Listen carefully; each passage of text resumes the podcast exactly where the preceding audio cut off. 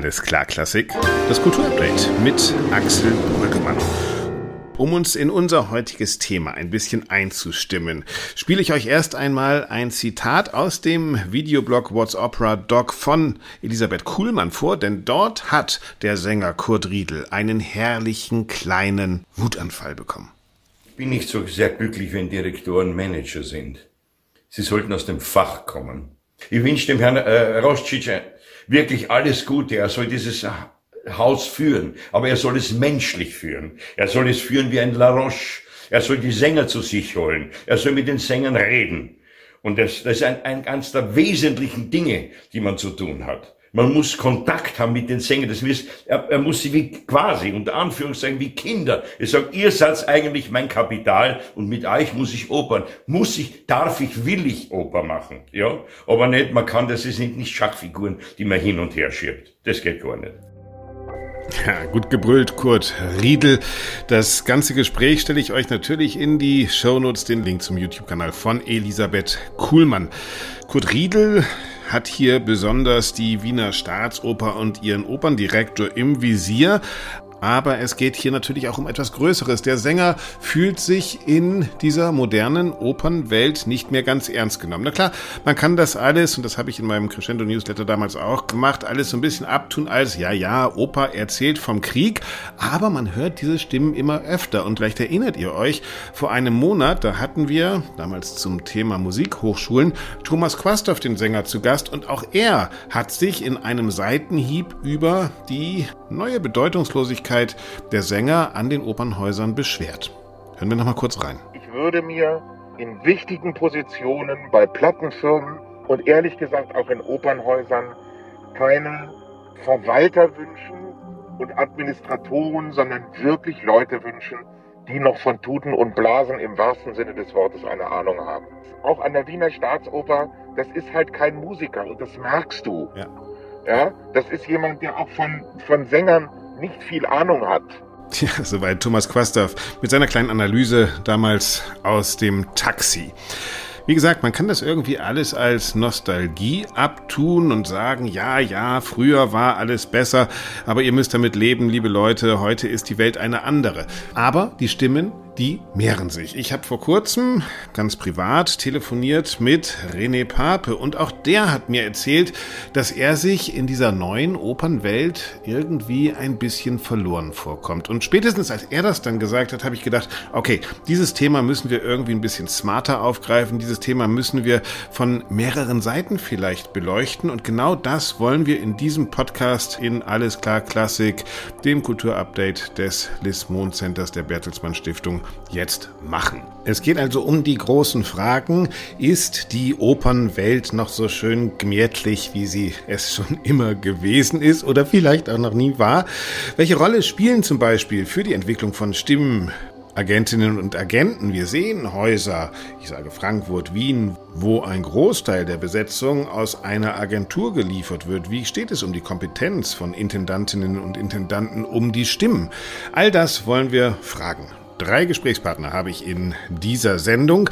Als erstes werde ich bei René Pape anrufen und nochmal nachfragen, was er eigentlich meint, warum die Stimmen sich so verloren fühlen im aktuellen Opernzirkus. Ich rede mit dem Casting Director des Theaters an der Wien, mit Peter Heilker. Und am Ende rede ich mit der Künstlermanagerin von unter anderem Christiane Kargmalis Petersen, Patricia Pettiborn, Ian Bostridge, Werner Gürer oder Florian Bösch mit Helga Machreich.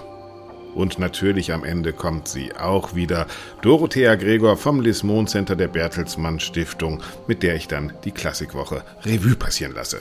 Ihr seht, es ist viel los und jetzt geht es los. Fangen wir an mit René Pape. Wie gesagt, wir telefonieren hin und wieder in unregelmäßigen Abständen und das ist ganz einfach. Jeder von uns ist am Telefon. Jetzt wollten wir dieses Gespräch aber einigermaßen vernünftig aufzeichnen zwischen der Elbe in Dresden und der Donau in Wien. Gab ein bisschen technisches Hickhack. René hatte immer irgendwelche Barockmusik noch in seinem Kopfhörer dabei laufen. Aber ich kann euch beruhigen, wir haben es technisch dann hingekriegt. Und hier ist es jetzt unser Gespräch über die Rolle von Sängerinnen und Sängern in unserer schönen neuen Opernwelt. So, nachdem wir alle technischen Unwägbarkeiten gelöst haben und du auch keine Barockharfe mehr im Ohr hast, sage ich herzlich willkommen, René Pape. Grüß dich, Axel. Das mit der Technik, ich kenne mich eben auch nur mit Gesangstechnik aus und nicht mal das. Und das soll auch unser Thema sein, das ist ja das Schöne daran. Du, ich habe dich angerufen, weil ich in letzter Zeit öfter irgendwo im Netz irgendwelche Sänger gehört habe, die gesagt haben, wir Sänger werden nicht mehr ernst genommen, es verändert sich der Markt, alles ist irgendwie anders als vorher. Und dann haben wir mal privat telefoniert und da hast du mir auch berichtet, du, äh, mit dem, was wir so vor 10, 15, 20 Jahren erlebt haben, hat das heute wenig zu tun. Was ist so dein, deine Hauptbeobachtung? Was hat sich denn für euch verändert? Na, erstmal zum Glück hat sich die Musik nicht verändert. Zum Glück hat sich nicht das ja. verändert, wofür wir gerade stehen, wofür wir auf die Bühne gehen, wofür wir jeden Tag aufstehen, wofür wir doch in den größten Teil auch unseres Lebens nicht opfern, sondern widmen.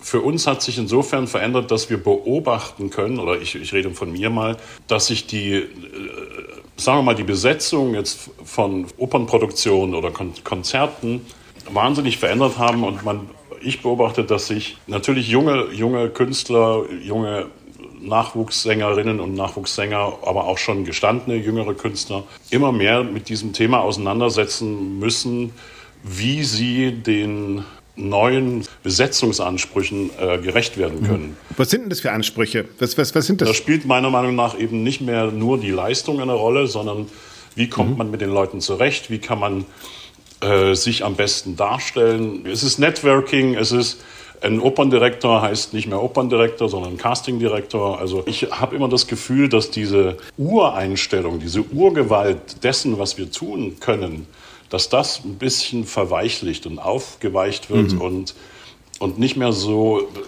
der, die Künstlerpersönlichkeit spielt keine Rolle mehr. Die Künstlerpersönlichkeit tritt zurück hinter, äh, sagen wir mal, einer Vermarktungspersönlichkeit. Eine Vermarktungspersönlichkeit. Wie kann ich als Veranstalter so viel wie möglich Geld einnehmen, damit äh, ja, ich gut dastehe und damit ich die Sängerinnen und Sänger und wie auch immer Ensemblemitglieder bezahlen kann. Das läuft meiner Meinung nach ein bisschen aus dem Ruder und die Persönlichkeit, die hinter einem Bühnenmenschen steht, wird nicht mehr wahrgenommen, meiner Meinung nach wenn man das mal aus eurer Sicht sieht, man hat eine gewisse Zeit, die, die man eigentlich der Technik, dem Singen, der Qualität, dem Studium, dem, der, der Frage, was will ich mit so einer Rolle eigentlich hat, ausgibt. Aber inzwischen muss man auch Zeit dafür ausgeben, zu sagen, äh, wie verhalte ich mich gegenüber dem Intendanten, der Intendantin, wie organisiere ich meinen Flug, wie äh, organisiere ich mein Hotel. Also es, es wird Zeit vom eigentlich, von der eigentlichen Arbeit weggenommen? Ist es das? Verstehe ich das richtig? Ja, zum Teil. Es wird Zeit weggenommen. Es wird die positive Einstellung des Ganzen gegenüber weggenommen. Es wird der Spaß weggenommen. Es ist einfach nur noch Stress. Ist, man muss sich selber verwalten. Und wir werden dann immer als Buhmänner hingestellt oder Buhfrauen, wie auch immer. Ich finde das furchtbar, dass man auch nie auf die Bedürfnisse der Künstler eingeht. Und das spiegelt sich auch in den Verträgen wieder. Wenn man einen Vertrag heutzutage liest und einen Vertrag vor 30 Jahren, aus dem Reklamheft ist ein, ein Brockhaus geworden. Ja, ja und, und ja. wofür? Mhm. Das, wir machen das Gleiche, äh, aber unsere Rechte werden immer mehr beschnitten. Was glaubst du denn, woran liegt das? Also für mich hört sich das so an, als wäre das ja eine Strukturfrage. Also das, das scheint ja. ja dann sozusagen nicht nur. Ich glaube, es, es liegt auch daran, was du gerade angesprochen hast, dass Menschen auf, in einer Leitung oder auf der Leitungsebene, sprich Intendanten, ja. Intendanten, Intendantinnen, wie auch immer, immer mehr äh, von der Seite des, des, des Geschäftes kommen, also des Business, des Managements. Ist aber vielleicht auch so, dass einfach Oper heute verwaltet werden muss. Ja? Vielleicht wird Natürlich, es ist ein Riesenbetrieb. Es ist ein Riesenbetrieb. Aber es ist so, dass, dass dass gerade auf den Leitungsebenen oder äh, Führungsetagen, wie man das so schön nennt, immer mehr äh, das Geschäft, äh, die, die Dollarzeichen, der Gewinn oder der Verlust eine Rolle spielen, statt darüber nachzudenken, wie mache ich am besten Musik, wie mache ich am besten Kunst. Aber verstehst du, dass, dass so ein Intendant oder so eine Intendantin auch sagen, ey, ich, das Geschäft läuft vielleicht gerade nicht mehr, die, die, das Publikum kommt nicht mehr, dass der Druck einfach auch höher ja, wird auf die Häuser? Axel, er muss beides können. Früher gab mhm. es Intendanten, die beides konnten. Heute gibt es Intendanten, die entweder das eine oder das andere können. Und das ist schade. Also ich möchte auch niemandem zu nahe treten, aber auch in den letzten Jahren habe ich das auch beobachtet. dass es mehr darum geht, schwarze Zahlen zu schreiben, als alles andere. Natürlich verändert sich die Welt, es verändert sich die Politik, es verändern sich die finanziellen Situationen, aber wenn wir nur noch darauf schauen, was finanziell machbar ist oder nicht machbar ist, dann verlieren wir die, die, die, den Glanz und die Freude an dem, was wir tun und an dem, was wir eigentlich vertreten oder was auch ein Intendant vertreten sollte. Das ist die spannende Frage. Ne? Also was durch so einen Strukturwandel ja. und dadurch, dass, dass, dass sich ein Geschäftsmodell vielleicht andert oder ein Geschäftsgebaren ändert, was, wie ändert das denn die Kunst? Heißt das, du hast eben schon gesagt, man hat eigentlich gar nicht mehr so große Lust unbedingt immer. Das ist dann ja wahrscheinlich auch hörbar. Hörbar ist es nicht. Wir sind Profis genug, damit niemand das hören kann. Gerade da ist es wichtig für uns, für uns selbst und vor allen Dingen für das Publikum, nie den Spaß an der Freude Ich kann sagen, wir haben uns kennengelernt, glaube ich, vor 20 Jahren oder sowas. Da waren wir Ungefähr, mit Barenräumen der Staatskapelle, mit Tristan genau. und Isolde äh, in Japan. Und ich glaube, Waltraud Meyer war mit. Und wir sind abends durch die ja, Karaoke-Bars gegangen und ihr habt genau, Do It genau. My Way gesungen. Es war, es war das, Spaß. Ist, ist, das der das, Geist, von dem man, den du heute manchmal vermisst? Den vermisse ich sehr, weil es gibt ja auch diese Gastspiele nicht mehr, es gibt ja diese Reisen nicht mehr, es gibt diese, diese Teamzusammengehörigkeit. Ne? Diese, ich bin in, in einer Gruppe, egal ob ich jetzt zu Hause bin oder in meinem äh, Stammhaus oder als Gast unterwegs bin, ähm, es fehlt mir dieser gemeinsame Spaß. Man hat früher an einem Strang gezogen, jetzt zieht jeder so an seinem, damit er irgendwie äh, das alles ja, finanzieren kann, überleben kann. Also man kommt sich dann vielleicht auch so ein bisschen vor, dass man der alte Mann ist und sagt, früher war alles besser. Und in diese Situation will man ja eigentlich nicht kommen. Also wäre die Frage, ist das überhaupt noch zu retten oder ist Oper einfach tatsächlich nur Spiegel einer Wirklichkeit, die sich so radikal verändert, die wir akzeptieren müssen? Oder glaubst du, es gibt Stellschrauben, wo man sagen kann, zum Beispiel, Leute, Politiker, wenn ihr einen Intendanten, eine Intendantin einstellt, checkt doch mal, ob die auch eine musikalische Affinität haben und äh, überhaupt die Erwartung ja. an euer Haus, stellt die doch mal anders. Also was wären die Lösungen? Was, da spielen was, was so viele, die, da, da, da, spielen so viele Faktoren eine Rolle, glaube ich. Oh, ich weiß nicht, mhm. wie eine Findung eines Intendanten äh, von sich vonstatten geht. Da spielen sehr viele Faktoren eine Rolle. Ich glaube doch, es gibt Stellschrauben, um man, wir, wir müssen diese, diesen, diesen, diese Opernwelt oder Klassikwelt nicht dorthin zurückbringen, wo sie vor 20 mhm. Jahren war. Wir müssen sie weiterentwickeln, aber mit den Erfahrungen, die wir gemacht haben. Ich glaube, wir sollen immer vorwärts denken, aber mit den Erfahrungen, die diese Welt gemacht hat und die wir in dieser Welt gemacht haben. Wir reden ja immer davon, dass sich die Klassikwelt verändern sollte oder muss. Mhm. Auch du sprichst sehr oft darüber. Ich verfolge dich.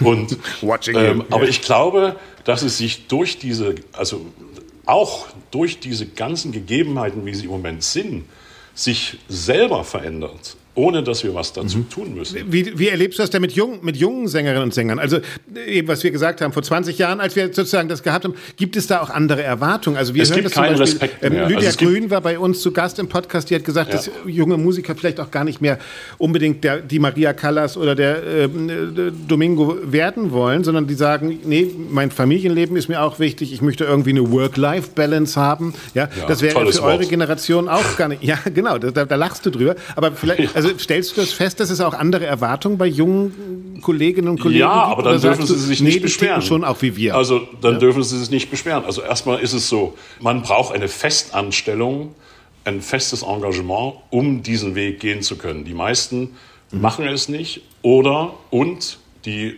äh, die Opernhäuser bieten es nicht mehr an. Dieses, dieses System des Ensembletheaters gibt es ja gar nicht mehr, leider. Dadurch ist der, dieses Individuelle, was ja auch von dem Künstler verlangt wird, was ja auch gut ist, tritt aber komplett in den Vordergrund. Und jeder ist mhm. sich selbst der Nächste, ganz klar. Und äh, das, der Ensemblegeist ist nicht mehr da. Aber Oper mhm. oder Konzert, wir reden über Oper, Opertheater, besteht aus Ensemble. Ich bin jetzt, ich hänge jetzt dieser Zeit nicht hinterher, aber ich habe viel gelernt naja, doch, in dieser schon Zeit. Auch. Ja, schon auch. Ne? Also die Frage ist, was du gesagt hast, ich glaube, das ist ja der, der springende Punkt und das ist ja auch der Sinn unseres Gespräches. Wahrscheinlich gibt es Teile, wo man sagen muss, das wird es auch nicht mehr geben. Ja? Schön, dass wir es hatten, schön, dass, dass ja, ja, äh, du es erlebt hast. Ja? Und das, das wird ewige Nostalgie bleiben.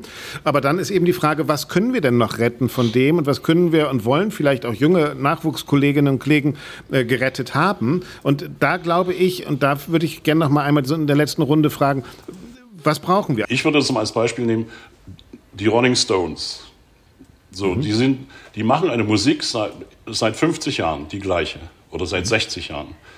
Sind mit dieser Musik gealtert, sind die gleichen geblieben, auch wenn sich die Welt um sie herum verändert hat. Es ist zwar nicht so eine alte Kunstform, die die Stones machen, wie die Oper, aber sie sind Vertreter. Aber schon auch Klassiker. Ja. Vertreter, sie sind Klassiker auf ihrem, in ihrem Fach. Mhm. Die Stones sind äh, für mich als, als Klassiker ein gutes Beispiel, wie man dranbleiben kann an dem, was man gelernt hat. Und die haben ihr, ihre Show natürlich der Welt angepasst, die haben ihre Show dem Publikum angepasst. Das Schöne ist aber, dass die, das Publikum, was die Stones haben, von 70 runter bis 15 gehen.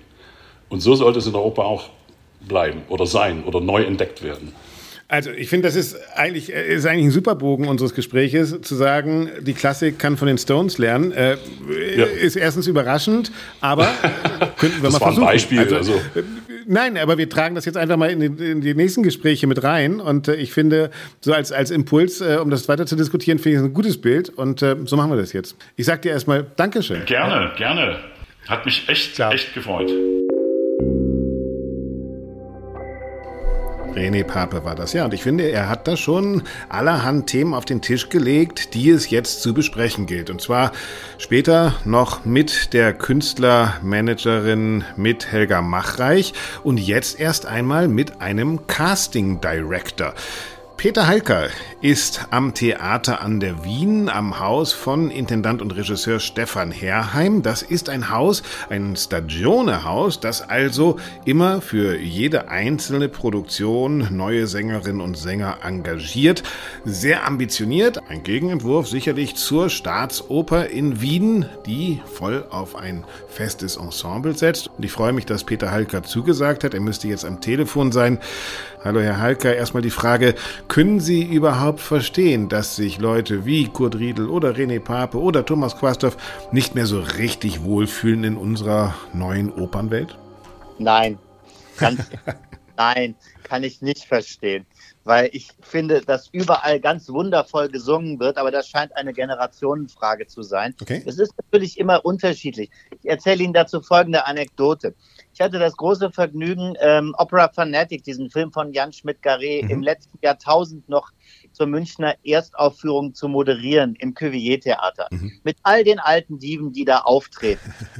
Dann ging der Film nicht los ähm, weil es war damals eben noch die Zeit vor den einfachen Beamern. Eine, ja. eine Lampe fiel aus vom Projektor, man musste eine neue Glühbirne besorgen. Und so kam ich unverhofft zu einem öffentlichen Talk mit diesen Damen. Unter anderem Simeonato, und äh, Pobbe und wie sie alle hießen. Okay, die wirklichen und, großen Diven, ja. Die wirklich großen Diven. Und dann habe ich die Simeonato, die eh nicht gut drauf war, gefragt, was denn heute den jungen Sängerinnen und Sängern so fehlen würde, mhm. wenn, wenn sie sich doch so beklagen würde, dass die italienische Gesangskultur und die Gesangskultur im, im Gesamten äh, verloren sei. Und dann hat sie gesagt, bäh, manca tutto. Es fehlt an allem, ja. Scheint immer wieder vorzukommen, wenn man eine neue Generation von Sängerinnen oder Sängern vorfindet, die vielleicht ein bisschen anders das gestalten als man selbst gemacht hat. Ich glaube, es geht auch nicht nur um die Stimmen. Ich glaube, es geht in dieser, ja. in dieser Diskussion ja auch darum, dass man sich sozusagen nicht mehr so mh, hm, aufgehoben fühlt in dieser, ja, und das ist wahrscheinlich auch ein altes Bild in dieser Opernfamilie, wo der Herr Intendant noch kommt und den Herrn oder den Frau Kammersängerin sozusagen die Tür aufmacht und den Pelzmantel abnimmt und sie zur Garderobe führt. Also vielleicht ist es das ja auch. Also dass, dass, hm. dass diesem, diesem Operngeschäft, äh, natürlich jedes Geschäft modernisiert sich auch, ja, und wäre ja. ja auch absurd, wenn die Oper nicht auch finanziell finanzielle Rahmen mitdenken müsste, wenn die Oper noch so wäre wie vor 30 oder 40 Jahren. Also da gibt es mit Sicherheit schon einen Wandel und auch wahrscheinlich auch einen Wandel, der durchaus mehr in diese Management-Richtung geht, in Kosten-Nutzen-Rechnung, in politische Legitimationsgeschichten, oder? Oder, oder gibt es noch immer das nette, schöne Wohnzimmer? Also das nette, schöne Wohnzimmer gibt es, glaube ich, nach wie vor, zumindest wenn es in einer Produktion sich, sich darstellt und die, die Sängerinnen und Sänger zu einer Familie zusammenwachsen. Mhm. Das erlebe ich eigentlich immer wieder und habe es über Jahrzehnte immer wieder erlebt, dass bei den Produktionen, die neu äh, entstehen werden, das ist halt der große Vorteil, wenn man Stagione macht oder, oder Halbstagione, ähm, dass da die Leute wirklich eng beisammen sind und ein ganz, eine ganz tolle Dynamik sich entwickeln kann. Natürlich, der, der Jet Set vor Corona-Zeiten, der war so extrem überdreht, mhm da gebe ich durchaus recht, aber der war auch teilweise hausgemacht, seien wir doch ganz ehrlich. Mhm. Was, wer, wer, unbedingt mittags noch in St. Pölten das Taumännchen singen musste, musste dann abends in Paris noch Hafner singen oder so. Also übertreibe auch da. Nein, aber klar. Aber hat sich deutlich gewandelt wieder ein bisschen. Es ist, es ist ruhiger geworden. Reisen ist nicht mehr so bequem. Mhm. Man bleibt lieber an einem Ort und konzentriert sich. Mhm. Ist auch was, was wir eben gehört haben von René Pape, der gesagt hat, ja, dieses alte Ensemble-Theater vermisst er zum Beispiel auch, wo man nicht nur innerhalb von einer Produktion zusammenwächst, sondern wo man auch regelmäßig wieder diese Häuser hat und wo Intendanten auch wieder mehr versuchen, statt, also gerade an den großen Häusern, nicht jeden Superstar dauernd zu haben, sondern man sagt, und Serge Dornier hat es im Podcast hier auch schon mal irgendwann gesagt, äh, eigentlich wäre das ideal wieder so äh, regionalere Ensembles, wo es sich ja nicht ausschließt, dass auch ein Jonas Kaufmann oder was weiß ich was Teil eines richtigen Ensembles wird, der dann hin und wieder mal irgendwie rausfährt. Ähm, ist das eine Perspektive jetzt nach Corona oder glauben Sie nicht mehr daran? Glauben Sie, dass wir in diesem Star-Hopping-Business bleiben werden? Nee, ich glaube, das ist sogar eine ganz klare Perspektive, dass sich viele Häuser auch in die Richtung wieder ein bisschen mehr bewegen. Ähm, sehen wir auch teilweise an den von Ihnen schon genannten Häusern, dass man das Ensemble aufwertet. Mhm. Das heißt ja, dass man auch entsprechende KünstlerInnen im Ensemble hat, die erste Partien gut singen können. Mhm. Ähm, wir haben jetzt im Theater an der Wien halt den Luxus oder den Fluch oder wie auch immer man es sagen möchte, eben kein Ensemble ganz bewusst mhm. zu haben, sondern jedes Stück individuell besetzen zu können, weil wir Stagione spielen. Mhm. Aber auch wir, die jetzt gerade erst angefangen haben, wollen natürlich Kontinuität und holen nicht ähm, nur einmal eine Künstlerin oder einen Künstler, sondern haben die über Jahre immer in unterschiedlichen Facetten wieder in unseren Spielplänen integriert. Also Was ja auch fürs Publikum interessant ist, ne? also Entwicklung zu sehen, äh, wirklich weiterzugehen und Wege zu gehen und nicht nur so Spotlights zu haben, oder? Ganz genau. Mhm. Das, das wollen wir auch unterschiedliche Facetten der Künstlerin und des Künstlers zu zeigen. Mhm. Und ähm, auch mit ihnen gemeinsam. Ich glaube, das machen schon viele Kollegen, zumindest die, mit denen ich mich viel austausche, machen das auch sehr bewusst und gerne, so wie ich auch dass wir uns wirklich Strategien zusammen mit diesen Künstlerinnen und Künstlern aus, mhm. ausdenken. Wo bist du in drei, vier Jahren? Mhm. Wie, wie können wir dich auf diesem Weg begleiten? Ich kann das plastisch machen. Zum Beispiel eine Künstlerin, die ich extrem verehre und mit der ich vor fünf Jahren, glaube ich, angefangen habe zu arbeiten, ist die Janine de Bic. Mhm. Da war die, war die Musetta, äh, das Stück hieß dann plötzlich nicht mehr La Boheme, sondern ja. Musetta, die schon so unglaublich singulär war. Und alle an die Wand äh, spielte, ja. aber wunderbar integrierte sich auch an, ansonsten das schon im Ensemble. Mhm. Und mit der habe ich dann äh, mit großer Lust weitermachen dürfen und ist auch hier für Wien ähm, schon für die erste Saison, aber auch über Saisons dahin über hinaus Pläne gemacht. Wir reden gleich noch mit äh, Frau Machreich ja auch, die als Künstlermanagerin ja eigentlich genau das auch im Auge haben sollte. Aber genau das Hat wurde auch, kann ich bestätigen. okay, ich richte es ihr gleich aus. Ja, ich richte es ihr gleich aus. ähm, und auf der anderen Seite äh, ist das ja auch ein, ein, ein Kritikpunkt von, von ähm, den Leuten, die wir eben gehört haben, dass sie sagen, na ja, es gibt schon diese Häuser, wo die Intendanten selber gar nicht mehr so viel über Stimmen Bescheid wissen, wo man dann auch auf Besetzungen guckt. Ich denke jetzt, okay, wir brauchen gar keine Häuser sagen, aber äh, ähm, sowohl in Deutschland als auch in Österreich, wo man sieht, dass ein Großteil äh, der Besetzung einfach von einem, von einem Agenten kommt, wo man denkt, da machen sich Häuser es auch manchmal leicht. Sie können das nicht, weil sie müssen jede Oper neu besetzen. Aber ähm, wie groß ist der Einfluss von Agenten und wie unterteilen Sie aus Ihrer Perspektive gute Agenten und schlechte Agenten?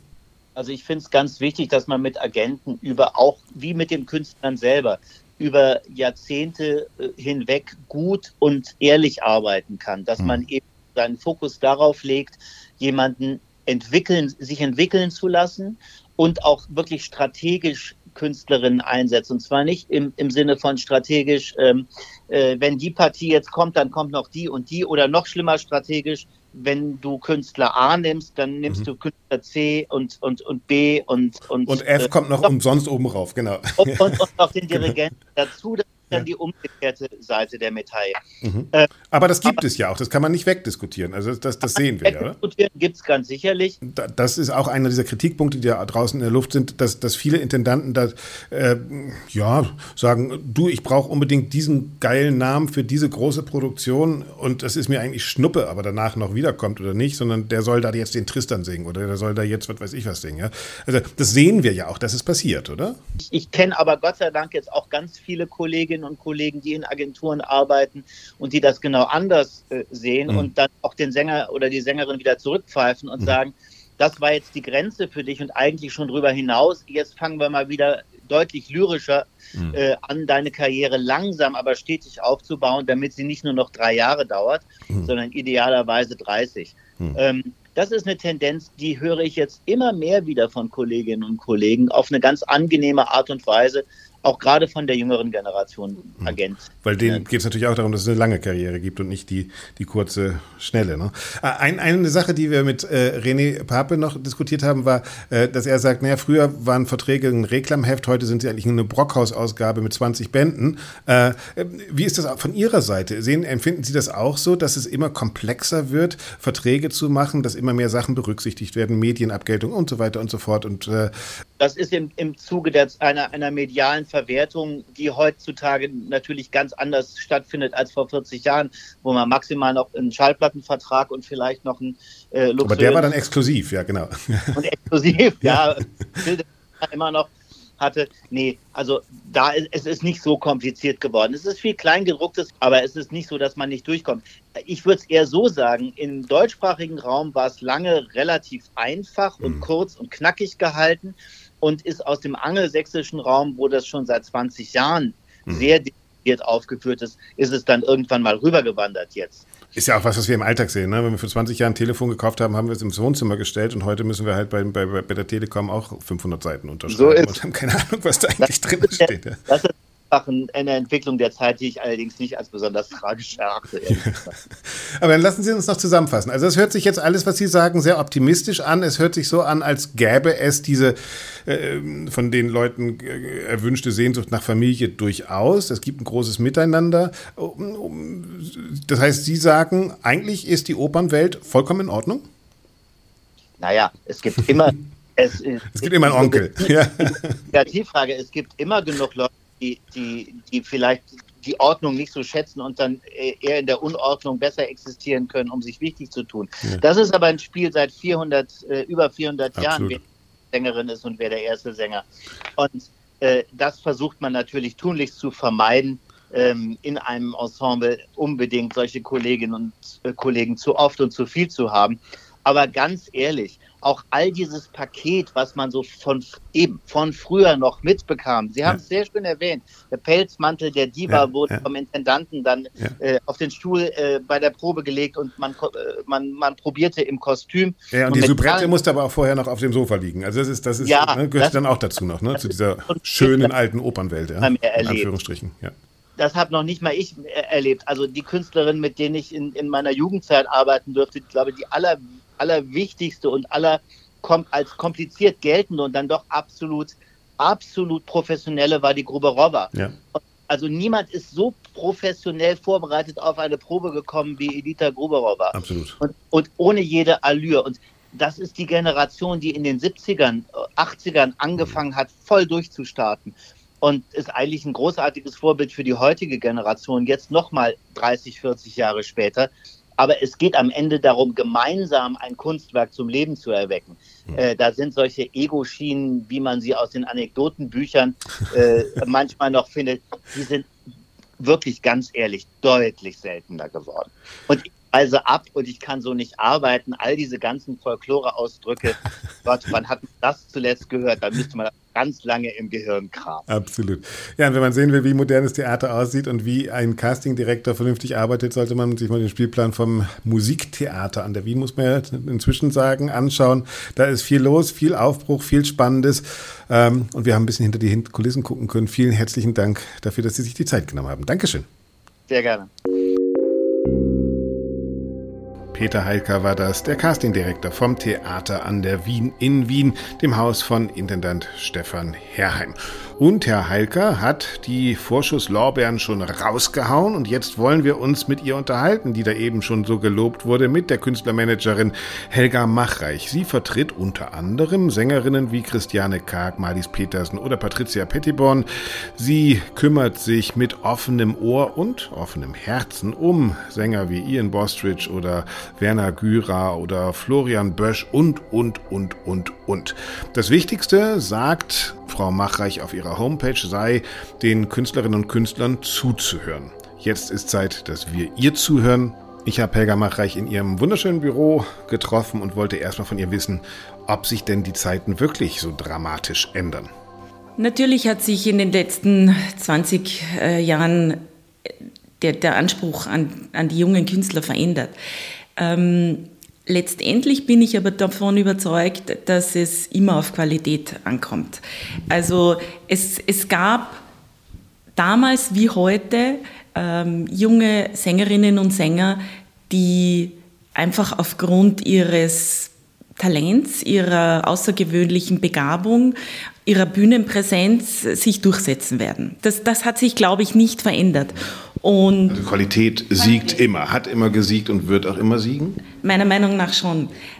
Es kommen nur heute einfach andere Parameter dazu, die sich sicher auch aufgrund der globalisierten Welt verändert haben, aufgrund der Medien, aufgrund äh, all der unterschiedlichen Einflüsse.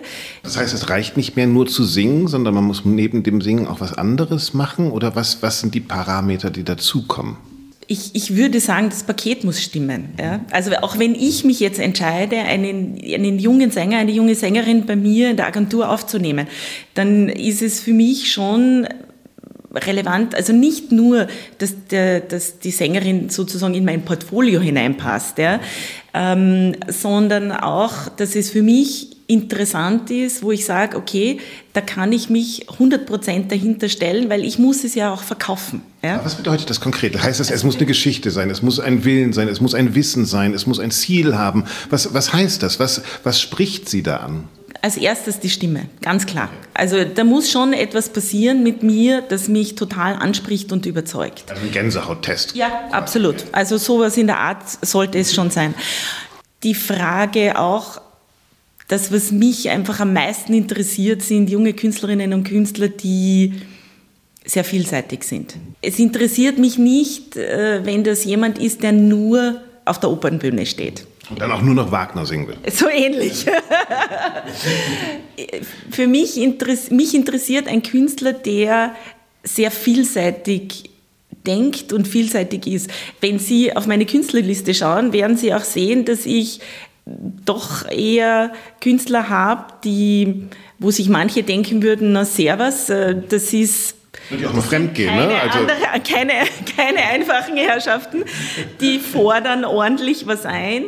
Aber genau das ist es, was mich interessiert. Also äh, Charakter, kurz Charakter, gefasst. mich interessieren Künstler mit einer starken Meinung. Weil letztendlich, wenn jemand auf der Bühne steht, dann kommuniziert er ja auch etwas. Ja? Grund warum wir diese Serie des Podcasts machen, ist ja auch, dass wir nochmal checken wollen. Ich meine, haben wir ja schon gehört, auch im Podcast äh, Kurt Riedel, der dann sagt, oh, damals, als ich noch gesungen habe, gab es noch keine Manager-Intendanten und was weiß ich was.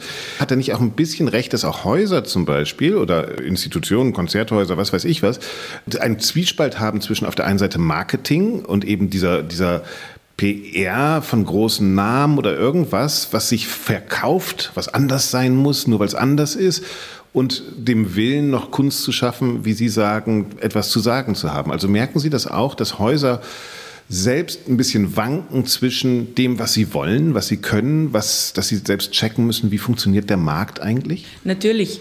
Ich meine, äh, wir dürfen nicht vergessen, der Markt verändert sich ja, und hat sich natürlich auch nicht nur durch die Pandemie verändert. Aber letztendlich bin ich davon überzeugt, dass sich wie soll ich sagen, es hat wahrscheinlich beides in irgendeiner Art und Weise seine Berechtigung. Auf der einen Seite eine Tosca, die zum 250. Mal in der gleichen Inszenierung gespielt wird und eine neue Herangehensweise, wo man versucht, Oper in die jetzige Welt zu transferieren. Ich finde, das ist genauso wichtig. Ich glaube auch, diese, diese Diskussion ist obsolet. Ne? Regietheater, nicht Regietheater. Ich glaube, das, das ja. da geht es auch um, um die Qualitäten von gut und schlecht. Meine Frage ist eher, gibt es denn in den Intendanzen und ich ich meine, ich rede nicht nur von Wien, ich rede überhaupt so grundsätzlich. Sie sprechen ja mit allen Intendantinnen und Intendanten in Europa. Die Kritik ist ja, früher gab es diese Sängerintendanten. Die haben eigentlich auch ihre Aufgabe gemacht. Die haben jemanden entdeckt, die sind durch die Gegend gereist, haben gesagt, so, jetzt sing erstmal die Rolle und die Rolle und dann in drei Jahren gebe ich dir die Rolle. Also die Intendanten, die Sängerinnen und Sänger mitgenommen haben. Glauben Sie, äh, dass es die noch gibt oder, oder ist das jetzt Ihre Aufgabe geworden, zu sagen, lieber Intendant, das ist aber noch ein bisschen früh, die kann noch nicht die Elsa singen oder sowas?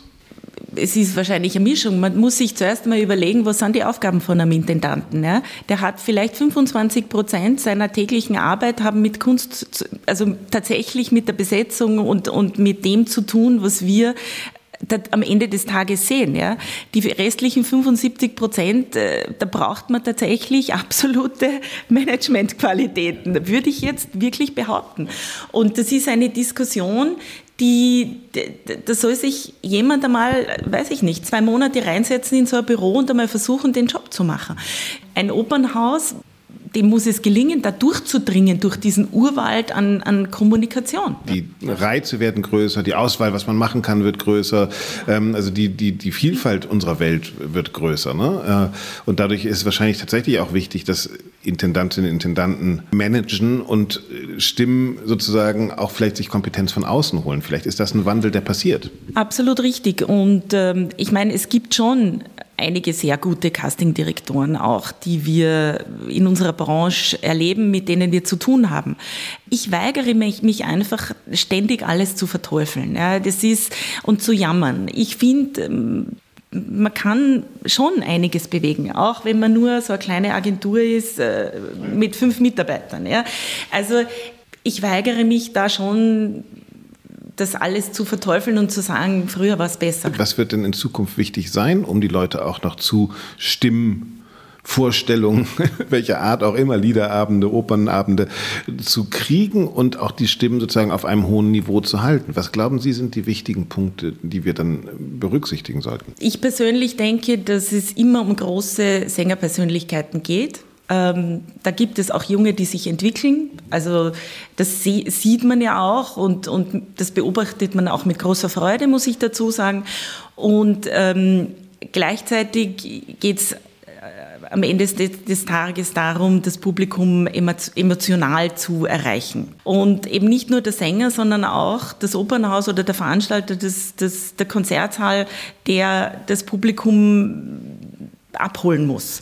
Der letzte Bogen, den ich noch einmal machen würde, ist, weil Sie sagen das ja auch immer wieder, das ist sozusagen, glaube ich, eins Ihrer Leitmotive, zuhören, zuhören, zuhören, den Künstlerinnen und Künstlern, was wollen die? Und vielleicht hat sich das ja auch verändert. Also ich glaube tatsächlich, Sängerinnen und Sänger wollen heute nicht mehr Maria Callas werden oder äh, Placido Domingo werden, sondern sie haben vielleicht auch ganz andere Vorstellungen von dem, was Sängerinnen und Sänger in der Gesellschaft, in der Bühne, im eigenen Leben überhaupt sein wollen. Hat sich das verändert vielleicht auch? Ja, ich denke schon. Man darf nicht vergessen, der Beruf ist extrem anstrengend. Es ist, man muss auch als Sängerin oder Sänger versuchen, eine gewisse Art von Balance zu schaffen. Das, was ich versuche, ist eine Balance zu schaffen zwischen Oper, Lied und Konzert, damit man immer zwischendurch auch wieder die Möglichkeit hat, äh, zu sich selber zu kommen. Ja, so, ähm, und wir wissen alle, man kann nicht 350 Tage im Jahr inspiriert auf die Bühne gehen. Das schafft niemand. Ja. Das heißt, man muss, ähm, man braucht diese Pausen, diese Phasen, wo man zu sich selber kommt, um wieder ähm, mit, ja, das ist so wie wenn man mit dem Auto bergauf fährt, man muss zwischendurch zurückschalten, damit man wieder Gas geben kann. Wir sehen es ja auch, es gibt ja diese Karrieren auch nicht mehr. Es gibt ja nicht mehr diese Künstlerinnen und Künstler, die, die als Superstars, als, als wie im Fußball oder sowas behandelt werden, sondern sie teilen sich auf in Fächer, in unterschiedliche Fangruppen, in ich weiß nicht was. Also auch da ist es ja viel vielfältiger geworden. Absolut. Nichtsdestotrotz sind es auch Menschen. Ja? Die haben Familien, die haben ein Leben. Und äh, wir haben nicht den Anspruch drauf, dass man sagt, ja, die muss aber jetzt äh, in dem und dem und dem Haus singen. Nein, müssen tun wir gar nichts. Und am Ende des Tages geht es auch hier darum, eine gewisse Balance zu schaffen. Und letztendlich ist es das Ziel, eine lange Karriere zu haben. Ja? Und, und wenn man mit 25 anfängt und auf die Bühne geht, ja, im besten Fall ist man mit Ende 50, 60 noch auf der Bühne. Ja? Und da gehört viel dazu. Da gehört viel Disziplin dazu, aber auch eine, die richtige Auswahl an, an, an Partien, an Projekten, die man macht. Und man wird auch versuchen, Familie unter den Hut zu bringen. Man wird versuchen. Ja, die, die, die, die, Bereitschaft für, für, die Kunst auf alles zu verzichten, das ist, glaube ich, das ist nicht mehr da. Ne? Nein, das ist nicht mehr da. Also, Gut so. Also das ist ja auch das Recht eines Menschen. Absolut. Ich finde es auch schwer in Ordnung. Es gibt sicher manchmal auch Entscheidungen, die eine Sängerin oder ein Sänger trifft und sagt, okay, ich mache diese Produktion jetzt nicht, weil ich dann meine Familie vielleicht ein halbes Jahr nicht sehe. Ja, genau. Und das ist durchaus eine Entscheidung, die absolut legitim ist. Ja, und Tosca, Visitate, Visitamore. Ja? ja, genau so ist es. Ist der Kunst und der Liebe. Ich glaube, darauf können wir uns einigen, oder? Absolut richtig. Vielen herzlichen Dank, Frau Markreich. Dankeschön. Sehr gerne. Danke.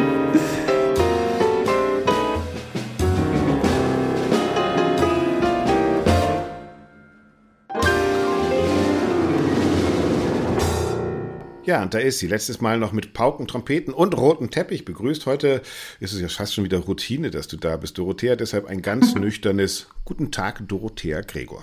Hallo Axel, freut mich. Freut mich auch. Ähm, wir haben heute quasi dein Thema. Du, du bist selbst ausgebildete Sängerin. Ihr habt in der Bertelsmann Stiftung äh, den Wettbewerb Neue Stimmen. Wir haben die Interviewpartner hier alle zusammen ausgesucht und das äh, Thema vorbereitet. Aber ähm, mhm. weil das alles so eng hintereinander war, hast du noch nicht die Gelegenheit gehabt, die einzelnen Interviews zu hören. Finde ich ja vielleicht auch ganz spannend, weil ja. nehme ich dich einfach mal ganz kurz auch als Expertin damit rein und frage dich, mhm. wie siehst du das denn ganz persönlich? Wie hat sich die Rolle von Stimmen, Sängerinnen und Sängern in der Klasse Klassikszene in den letzten, sagen wir, fünf, sechs, sieben, acht, neun, zehn Jahren verändert? Also ich glaube, dass sich das, oder was heißt, ich glaube das nicht, sondern wir beobachten, dass sich das Berufsbild insofern ändert, dass viel von der sogenannten Portfolio-Karriere gesprochen wird. Ich weiß nicht, ob du den Begriff kennst. Ja, ich, ich kenne Portfolio und Karriere. Ich würde ableiten sozusagen eine, eine ich, ich muss einen großen Bauchladen haben. Genau, und ähm, sich vor allem breit aufstellen und an äh, auch damit rechnen oder was heißt damit rechnen, sich also darauf vorbereitet sein, projektbasiert zu arbeiten und nicht, ähm, sag mal, wie im klassischen Sinne so drauf vertrauen, dass ich nach meinem Studium eine Festanstellung bekomme und dann die verlängert wird und vielleicht wechselt man dann nochmal das Theater und so weiter und dann, äh, dass man, sag ich mal, jahrzehntelang äh, über Festanstellungen an verschiedenen Häusern dann eine Karriere hat. Von Oldenburg nach Bremen, nach Hannover. Nach ja, Bremen genau. Und das ist selten geworden, ja. Genau, ich, äh, ich glaube, dass, dass viele das idealerweise auch noch so wollen, beziehungsweise beobachten wir in unserer Arbeit, dass viele Sänger auch ähm, die Hoffnung haben, über eine gute Agentur vertreten zu werden und mhm. dann ähm, tolle Fachpartien, also tolle Rollen für ihr Stimmfach ähm, dann als Gast frei ähm, mhm performen zu können und so. Aber äh, also der, der das fand ich auch interessant, ne, wenn du sagst Agenturen, mhm. das ist ja schon die erste Hürde neuerdings geworden. Ja, es ist ja gar nicht mehr das Vorsingen unbedingt am Theater, sondern ich muss ja erstmal eine Agentur finden. Das fand ich ganz interessant, weil Frau Machreich das so in so eine ähnliche Richtung sagt wie du, ähm, die auch gesagt hat, mich interessieren eigentlich auch nur Künstler, die vielfältig sind und vor allen Dingen die Interesse an eigenen Projekten haben, die auch mhm. welche entwickeln können, ne? die, die, die, die für ihre eigene Botschaft brennen quasi. Mhm. Ich glaube auch, dass das, ähm, dass das wichtig ist und immer wichtiger wird. Was mich natürlich ein bisschen umtreibt, auch in unserer Arbeit, du hast es gerade erwähnt, wir haben den Wettbewerb, wir haben aber auch andere Projektbausteine und Fördermaßnahmen, die über diesen, Fördermaßnahmen, die über diesen Wettbewerb hinausgehen.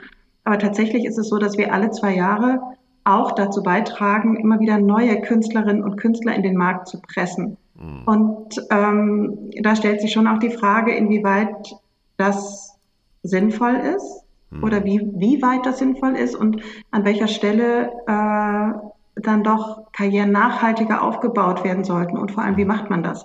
Mhm. Das können wir alleine als, ähm, ich sage mal, als Förderpartner natürlich nicht tun. Also die, diese mhm. Nachhaltigkeit passiert ja dann dort vor Ort. Und das finde ich ein ganz spannendes Thema. Also wie, wie kann man wirklich wieder Karrieren und Stimmen aufbauen, ohne dass man sagt, naja gut, äh, das ist jetzt ein super Talent, ähm, das ja. haben wir jetzt entdeckt und in zwei Jahren entdecken wir wieder neue. So. Ist, ist ja auch ein ganz, das ist eigentlich ein total schöner mhm. Schlussbogen zu dem, was René Pape gesagt hat. Wenn er sagt, ich fühle mich nicht mehr verstanden in dieser Welt, äh, fängt das ja vielleicht auch beim Umgang mit Sängerinnen und Sängern in, in, in jungen Jahren an. Ne? Also wenn wir da sozusagen mhm. schon Ausschuss produzieren, ja, äh, ist es natürlich nicht äh, verwunderlich, wenn es im weiteren äh, Verlauf einer Karriere immer wieder Situationen gibt, wo man denkt, ey, bin ich hier überhaupt willkommen? Ja, ähm, das ist natürlich schwierig. Ne? Also wenn wir zu viel, zu viel ausbilden und wie du sagst, zu viel auf den Markt schmeißen. Ne? Also da ist vielleicht ja. eine Verantwortlichkeit, die man in den Hochschulen hat oder die man an genau. den Häusern hat oder die man eben mit Wettbewerben oder wie auch immer hat.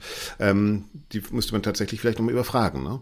Genau, das ist natürlich auch ein bisschen so systemimmanent beim Thema Elitenförderung. Um wirklich die Spitze zu fördern, hast du immer noch einen, eine Masse dahinter, äh, die dann eben nicht die absolute Spitze ist, aber genau verantwortlich damit umzugehen, mit diesen Talenten oder zu schauen, äh, was können wir ihnen mitgeben, das sehe ich auch ganz stark ähm, tatsächlich als Aufgabe der Ausbildungsinstitute, sprich Musikhochschulen.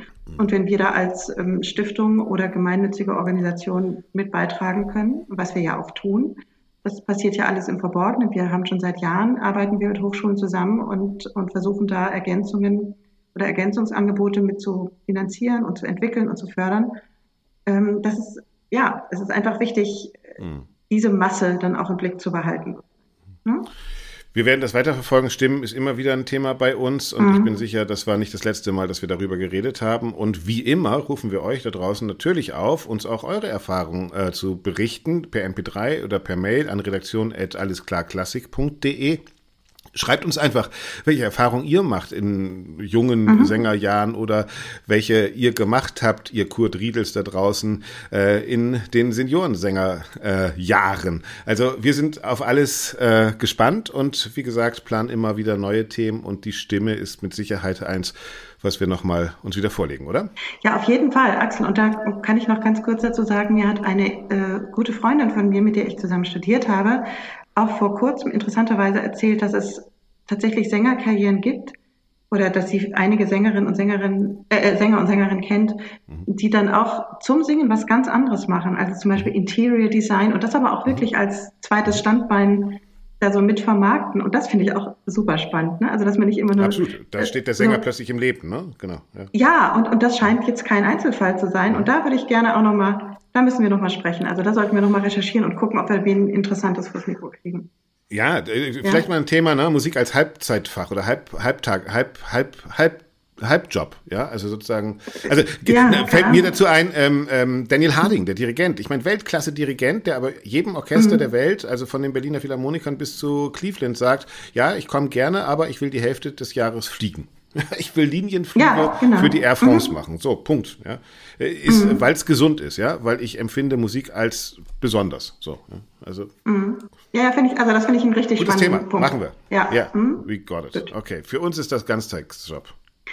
Ja, sag mal, und Axel, du, dich muss ich jetzt mal fragen. Ich weiß, du hast gestern ein Konzert moderiert. Ein ja. besonderes Konzert und ein, ja, außergewöhnlich in vielerlei Hinsicht. Erzähl ja, wir haben kurz vorher schon drüber geredet. Genau, ich, ich habe gestern mhm. in der Bremer Glocke eins von vielen äh, Konzerten mit Filmmusik von Klassikradio moderiert. Ähm, mhm. Wirklich alles auf dem Programm von James Bond über Ben Hur bis dann natürlich äh, John Williams und äh, oh Gott, was war da noch? Äh, Mission Impossible und so weiter und so fort. Ähm, okay. Und was ich interessant finde, das ist ein doch anderes Publikum war als in einem klassischen Klassikkonzert. Es war jünger. Ähm, es hat vielleicht eine andere Grundeinstellung zur Musik gehabt, denn es ist wirklich gekommen, um sich unterhalten zu lassen und auch um sich begeistern zu lassen. Ja, mhm. und man hat das dann gemerkt, dass tatsächlich schon nach dem ersten Song die Leute wirklich getobt haben in den Rängen. Es war auch sehr voll. Diese ganze Tour mhm. ist fast ausverkauft. Also ähm, das liegt auch daran, dass man ein anderes Konzept hat als in der Klassik. Also eigentlich nicht, weil es sitzt ein ganzes normales Klassikorchester auf der Bühne. Es passiert das Gleiche, wie wenn John Williams in der Berliner Philharmonie gespielt wird. Welches Orchester Aus war das, Axel? Na, das äh, nennt sich Klassikradio Pops Orchestra. Das ist ein zusammengestelltes Orchester für diese okay. Tournee, die durch, ich glaube, okay. 12 oder 13 mhm. Städte geht. Ja? Ähm, mhm. Und ähm, was aber äh, das Ganze spektakulärer macht, ist dann eben, es gibt eine Videoinstallation, wo Live-Bilder, also wenn die Flöte spielt, ist die Flöte da, aber dann ist die in so einem Batman-Logo, das sich dreht und was weiß ich. Also es ist so eine Art mhm. Lightshow, ja. Mhm. So, und mhm. jetzt kann man sagen, alles blöde, alles doof, aber ich muss sagen, ich bin da rausgekommen und habe die Stimmung da drinnen erlebt und habe mir gedacht, wir können das als Hardcore-Klassik-Leute eigentlich nicht ignorieren, weil dort auch tatsächlich schon so etwas wie neue Konzertformate entstehen und mhm. wo man sieht, dass ein Publikum angesprochen wird, wo der Schritt ins normale Konzert mit Sicherheit nicht groß ist, wenn man das normale Konzert äh, einladender machen würde. Mhm. Sag mal, weißt du, was mir dazu einfällt? Mhm. Wenn du sagst, dass sie so begeistert waren von, ich sag mal, Takt 1 an oder spätestens ab nach dem ersten Stück, hängt das vielleicht damit zusammen, dass sie zum einen die Musik wiedererkennen, was man ja auch mhm. nicht mehr so voraussetzen kann bei, ähm, ich sage jetzt mal, bei einer Beethoven-Symphonie. Und vielleicht zum Zweiten, dass automatisch, wenn sie diese Musik hören, auch schon diese, diese Bilder im Kopf ablaufen. Wenn du sagst, die wurden ja nicht eingespielt, da wurden ja nicht Teile von Mission Impossible eingespielt, also äh, visuell, ja? Mhm. Ähm, dass, dass das vielleicht zusammen so ja, das kann sein. Das kann sein. Ähm, ich glaube, es gibt da aber so eine tatsächlich, es ist eine Haltungsfrage, ja. Ähm, und das kann man gut und schlecht finden. Ich, diese gleiche Haltung finde ich manchmal, kann, würde ich auch kritisieren. Äh, aber jetzt in so einer Zeit, die ja nicht leicht ist, mit diesem blöden Krieg, mit den Energiekosten, mit nach Corona, mit bla bla bla, ähm, mhm. äh, sehe ich, dass auf jeden Fall die Leute gestern bereit sind, in ein Konzert zu gehen, um sich auch einfach unterhalten zu lassen und um Spaß zu haben. Ja, also das mhm. unterscheidet dann vielleicht doch so ein bisschen äh, mhm. den, den, den geistigen Approach, dass natürlich, wenn ich zu den Kindertotenliedern gehe oder Maler 6 höre, äh, komme ich jetzt nicht unbedingt, um Spaß zu haben, sondern dann komme ich natürlich äh, vielleicht schon, eine andere Art von Spaß, aber nicht. Ja, genau. Ne? Also ja, ähm, ja, oder eine Beschäftigung, ne? Spaß an einer Innerlichkeit oder sowas, ne? Mhm, ja. Genau, ich glaube, das ist der, das ist vielleicht ein großer mhm. Unterschied. Aber es gibt natürlich auch Klassikprogramme, wo ich auch verdammte Hacke Spaß haben kann, ja? Also Beethoven 6 kann ich auch Spaß haben. Das ist einfach. Ja, gut, aber ich glaube, da kann, da, ja, absolut, total schön. Aber ich glaube, das kannst du nur, wenn du vorher einen Zugang dazu hattest. Oder wie gesagt, deswegen meinte ich das, wenn du die Musik schon kennst und wenn du da einfach dich reinlegen kannst innerlich oder in dieser Musik schwelgen. Ja. Und, ja, das gibt ähm, kein Dünkel. Also das, mhm. ja, also das, das ich glaube, das ist auch so. Dieser Dirigent Pete Harrison äh, und ich, also es wird überhaupt moderiert, ja. Äh, also es wird mal Hallo gesagt, es wird gesagt, so jetzt hören wir das und dann erzählt man noch eine kleine Geschichte ah, dazu mhm. und der Dirigent sagt, ach, er macht einen Joke irgendwie. Also es ist vollkommen ohne Barrikade, das kann man sagen. Ja, es ist wirklich und schön, dass ihr hier seid. Let's party. Was super ist, weil ich finde, ich meine, es gibt ja dann in dieser sag mal, sehr puren Klassikwelt auch diese sogenannten Gesprächskonzerte oder was auch ja, immer. Ja. Aber das ist immer so verkopft. Also ich ja. Ja, genau. Nicht, da, Nein, hier ja. ist es wirklich ein Gespräch mit Publikum, ja. Also durch Lachen, mhm. also man geht auch ins Publikum, man redet mit denen. Und eben, dadurch, dass auch so ein, so ein Dirigent dann oder auch der Sänger, ähm, dass die einfach vollkommen frei von Dünkel sind. Ich will da jetzt gar keine Werbung für machen. Ich mhm. finde nur, dass, dass, wir, dass wir uns das mal angucken sollten, auch auf einer größeren Ebene und sagen sollten, was können wir denn eigentlich von anderen? Auch ein Thema, ja? Was können wir von anderen lernen? Ja, fände ich auch mal Ja, absolut. Podcast. Also total, also so total spannend. Was, was, ja. was, lernen wir von Robbie Williams? Was lernen wir von, ich weiß nicht was, ja? Der jetzt auch. Ja, äh, das ist auch ein super Thema, finde ich auch. Beethovens mhm. zehnte Symphonie wurde jetzt Robbie Williams mit KI äh, gemacht. Ich weiß nicht, ob es mitgekriegt hast in der Elbphilharmonie in Hamburg. Also da zieht mhm. der Pop dann der Klassik nach, auch interessant. Naja, gut. Jetzt äh, sag noch mal, hast du ähm, da, also ist diese Reihe schon beendet oder moderierst du noch mal eins von diesen Konzerten? Nein, ich habe bewusst nur das in Bremen moderiert, aber die ziehen weiter noch an, also die, die kommen, sind mitten in dieser Tournee, die zwölf Orte hat. Das geht noch weiter, glaube ich, nach Dresden, es geht noch weiter nach Hannover, es geht noch ja, weiter okay, nach okay. Berlin, nach Tempodrom und so weiter und so fort. Weil sonst hätte ich dich. Gehört übrigens ähm, auch dazu, immer geile hm. Locations, ne? Tempodrom in, in äh, Berlin, äh, die Glocke in Bremen. Also es geht sozusagen immer um, es geht nicht um die Stadthalle, sondern die gehen auch bewusst, Lezhalle in, in Hamburg, die gehen auch bewusst in die, in die klassischen Räume. Mhm. Ja, ist echt spannend. Ich hätte dich nämlich, meine Frage ähm, zielte dahin, weil ich dich sonst. Ob ich noch eine Karte äh, für dich habe? Nein, ich hätte dich sonst beauftragt, nach dem, nach dem Konzert ähm, tatsächlich mal äh, ein paar Leute, also ein paar Stimmen einzufangen und ja, zu fragen, ja. was sie daran gut fanden. Das finde ich nämlich auch ganz interessant. Ja, gehört ja bei so einem mhm. Konzert dann lustigerweise auch dazu, dass es danach Autogrammstunden gibt, ja, und da kommen die Leute und mhm. ähm, was, du gibst Autogramme oder was? Ja, ja, das also die Künstler und Moderatoren, äh, die geben da Autogramme und da stehen die Leute an und, und, und dann reden die natürlich auch. Und das ist schon interessant, weil die, die, kommen wirklich, wirklich, mit, die kommen wirklich mit, äh, mit, mit glühenden Augen und sind vollauf begeistert. Ja, nehmen das auch mit nach Hause, ja. Also eben, die nehmen auch diese, diese, die, die wollen auch ein Treffen nach dem Konzert noch. Das ist. Äh, Axel, schick mir doch auch mal so ein Autogrammkärtchen von dir. Ich habe gedacht, das wäre total outdated. Man macht jetzt nur noch Selfies. Ja, das ist da, nee, da gibt es richtig Autogrammkarten. Äh, okay. Ich schreibe den Gedicht drauf. Ja, zicke, zacke, oh, ja, ja, genau. Du, lass uns doch ganz kurz äh, hm? den Bogen kriegen zu, zu äh, noch auch wichtigen Themen. Was hast du noch auf der, auf der Karte? Gibt es noch was bei dir? Nö, ich habe jetzt für heute bin ich eigentlich so ganz happy mit dir. Ja. ja. Ich, ich würde noch ganz kurz ein, einmal einen ganz kleinen mhm. Bogen, mhm. wenn ich darf, machen, äh, weil der Kulturhaushalt ja verabschiedet wurde. Ah, ja. Ähm, mhm. Ich habe nur zwei kleine Gedanken, vielleicht magst du was dazu sagen, vielleicht nicht, keine Ahnung. Also mhm. es werden viele Einzelprojekte da gefördert, plötzlich, auch in der Bundeskultur. Einmal Baltic Sea Philharmonic, mhm. das äh, ist sozusagen ein Sub Situation, ein, ein Ersatz für die fehlenden Nord Stream 2 Sponsoring-Gelder. Da handelt es sich immerhin um 300.000 Euro, wo äh, zu Recht äh, Festspiele in Mecklenburg-Vorpommern sagen, wir haben Nord Stream damals abgesagt als Sponsor und kriegen jetzt nichts dazu. Das ist auch irgendwie ein bisschen strange.